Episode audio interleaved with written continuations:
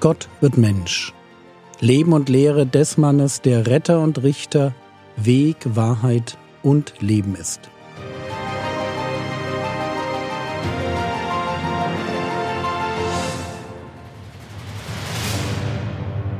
Episode 125 Vollmacht und Dämonen Teil 5 Gestern habe ich gesagt, dass wir das Thema Vollmacht und Dämonen mit drei abschließenden Bemerkungen zu Ende bringen wollen. Die ersten beiden Bemerkungen hatten wir schon. Jesu Umgang mit den Dämonen seiner Zeit offenbart, wer er ist. Später wird Petrus dem Hauptmann Cornelius Folgendes sagen. Apostelgeschichte 10, Vers 38 Jesus von Nazareth, wie Gott ihn mit heiligem Geist und mit Kraft gesalbt hat, der umherging und wohltat und alle heilte, die von dem Teufel überwältigt waren, denn Gott war mit ihm. Gott war mit ihm. Das konnte man erleben, wenn er Menschen heilte, die von dem Teufel überwältigt waren. Das war die erste Bemerkung. Dann war es mir wichtig, darauf hinzuweisen, dass wir keine vollständige Dämonologie in der Bibel finden. Die Symptome einer dämonischen Belastung sind so unterschiedlich wie die Methoden der Heilung. Die Magd in Philippi konnte die Zukunft vorhersagen. Der besessene Gerasener war so stark, dass er Ketten in Stücke riss, während ein Geist der Schwäche eine Frau 18 Jahre lang daran hinderte, sich aufzurichten. Ein anderer unreiner Geist machte sein Opfer taub und stumm. Und so weiter. Ich will einfach nur zeigen, dass die Symptome einer dämonischen Belastung ganz unterschiedlich sein können. Und genauso ist es im Blick auf das Thema Heilung. Jesus selbst spricht nur einen Satz. Als die Jünger einen Dämon nicht austreiben können, verweist der Herr Jesus aufs Beten und Fasten. Und von Paulus lesen wir Apostelgeschichte 19, die Verse 11 und 12. Und ungewöhnliche Wunderwerke tat Gott durch die Hände des Paulus, so dass man sogar Schweißtücher oder Schurze von seinem Leib weg auf die Kranken legte und die Krankheiten von ihnen wichen und die bösen Geister ausfuhren. Was ich sagen möchte ist, die Symptome und die Exorzismen können total unterschiedlich sein. Frage, warum gibt uns die Bibel nicht mehr Informationen? Und ich denke, das hat zwei Gründe. Erstens brauchen wir nicht mehr Informationen, weil wir den Heiligen Geist haben. Der wird uns leiten, sodass wir in der konkreten Situation wissen, was wir tun sollen. Davon bin ich überzeugt. Dann aber bietet wenig Information auch einen Schutz. Gott will ja nicht, dass wir uns übermäßig mit dem Okkulten beschäftigen.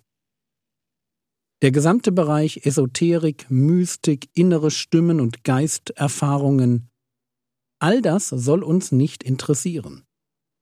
Und je weniger Details wir haben, wenn es um Dämonen geht, desto vorsichtiger sind wir hoffentlich. Vorsichtig deshalb, weil das Böse natürlich versucht, einen Weg in mein Denken zu finden. So wie der Teufel das bei Eliphas, dem Freund von Hiob, geschafft hatte. Der macht eine okkulte Erfahrung und glaubt, was der böse Geist ihm einflüstert. So lesen wir in Hiob 4 die Verse 15 und 16 Und ein Hauch fuhr an meinem Gesicht vorbei, das Haar an meinem Leib sträubte sich. Da stand jemand, und ich erkannte sein Aussehen nicht, eine Gestalt war vor meinen Augen, ein leises Wehen, und eine Stimme hörte ich. Und das, was diese Stimme, dieser Dämon dann sagt, das ist falsche Theologie. So falsch, dass Gott selbst den Eliphas zurechtweist. Wir lesen das in Hiob 42, Vers 7. Und es geschah, nachdem der Herr jene Worte zu Hiob geredet hatte, da sprach der Herr zu Eliphas von Theman, Mein Zorn ist entbrannt gegen dich und gegen deine beiden Freunde, denn ihr habt über mich nicht Wahres geredet, wie mein Knecht Hiob.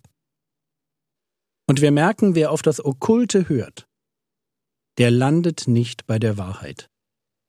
Deshalb mein Tipp, mach einen weiten Bogen um okkulte, esoterische und mystische Bücher und Erfahrungen.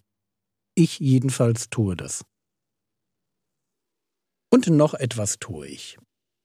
Immer mal wieder, wenn ich komische Gedanken denke, auffällig müde bin, besonders niedergeschlagen oder mich anderweitig nicht wohlfühle, mache ich den Dämonencheck und gebiete prophylaktisch einem unreinen Geist, der vielleicht hinter meinen Erfahrungen steckt. Und das ist ganz witzig. Öfter habe ich es dann erlebt, dass Gedanken schlagartig verschwunden sind oder ich plötzlich viel wacher war. Ich bin ein Bibelfundi. Und deshalb rechne ich mit dem Wirken der unsichtbaren Welt. Und ich nehme mir den Herrn Jesus zum Vorbild. Und deshalb weiß ich, dass man nicht mehr tun muss, als Gottes Wort zitieren und dem Dämon gebieten. Das und ein gesundes Heiligungsleben das davon lebt, dass ich täglich meine Sünden bekenne, aus Gnade lebe, mir vergeben lasse, mich an Gottes bedingungsloser Vaterliebe freue. Das ist für mich persönlich der Schutz, den ich mir gönne, um nicht vom Teufel verschlungen zu werden, so wie Petrus uns warnt. 1. Petrus Kapitel 5, Vers 8 Seid nüchtern wacht. Euer Widersacher der Teufel geht umher wie ein brüllender Löwe und sucht, wen er verschlingen kann. Seid nüchtern. Mir scheint, das gilt besonders im Blick auf das Thema Dämonen, wo manche Christen hinter jeder Sünde und jedem schrägen Charakterzug gleich einen Dämon vermuten und andere so tun, als wären unreine Geister eine Sache des ersten Jahrhunderts.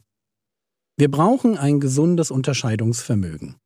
Wenn wir sehen, dass hinter Taubheit ein Dämon stehen kann, wir uns aber davor hüten müssen, alle mit Taubheit geschlagenen als dämonisch belastet einzustufen. Lasst uns nüchtern sein, und ich möchte noch eine dritte, nun wirklich abschließende Bemerkung machen. Und die geht so. Jesus sucht nicht nach Dämonen. Warum ist mir dieser Gedanke eine Bemerkung wert? Weil ich heute öfter höre, dass wir Zeichen und Wunder tun müssen, damit Menschen sich bekehren. Und Dämonenaustreibung steht in diesen Kreisen ganz hoch im Kurs. Und weil ich halt der Bibeljunkie bin, deshalb der Hinweis. Jesus sucht nicht nach Dämonen. Übrigens auch nicht nach Kranken. Es sind die Betroffenen, die zu ihm kommen. Das ganze Thema Umgang mit unreinen Geistern ist ein Nebenkriegsschauplatz. Im Zentrum des Dienstes des Herrn Jesus steht die Predigt des Evangeliums. Und das muss auch so sein, weil ein Exorzismus, und da wird es jetzt total schräg, weil ein Exorzismus an sich kein Alleinstellungsmerkmal des Christentums ist. Die Antike kennt alle Arten von Beschwörern. Und vielleicht ist es wie bei Daniel, von dem wir lesen, Daniel 1, Vers 20, und in jeder Angelegenheit, die der König von ihnen erfragte und die ein verständiges Urteil erforderte, fand er sie, das sind Daniel und seine Freunde, allen Wahrsagepriestern und Beschwörern, die in seinem ganzen Königreich waren, zehnfach überlegen. Vielleicht ist das so, dass wir als Christen aufgrund der Vollmacht unseres Herrn mehr Macht über unreine Geister haben. Aber bitte vergesst nicht, was ich schon über Matthäus 7 gesagt habe. Ein Exorzismus allein beweist nicht meinen Glauben. Und deshalb steht Dämonenaustreibung bei dem Herrn Jesus und bei den Aposteln nicht im Zentrum ihres Dienstes. Unreine Geister werden beseitigt. Und das ist gut. Aber lasst uns nie vergessen, dass echter Glaube nicht aus dem Exorzismus kommt sondern aus der Verkündigung, aus der Predigt.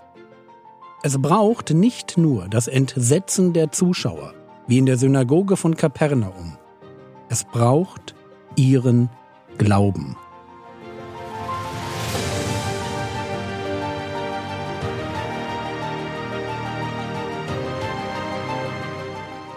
Was könntest du jetzt tun?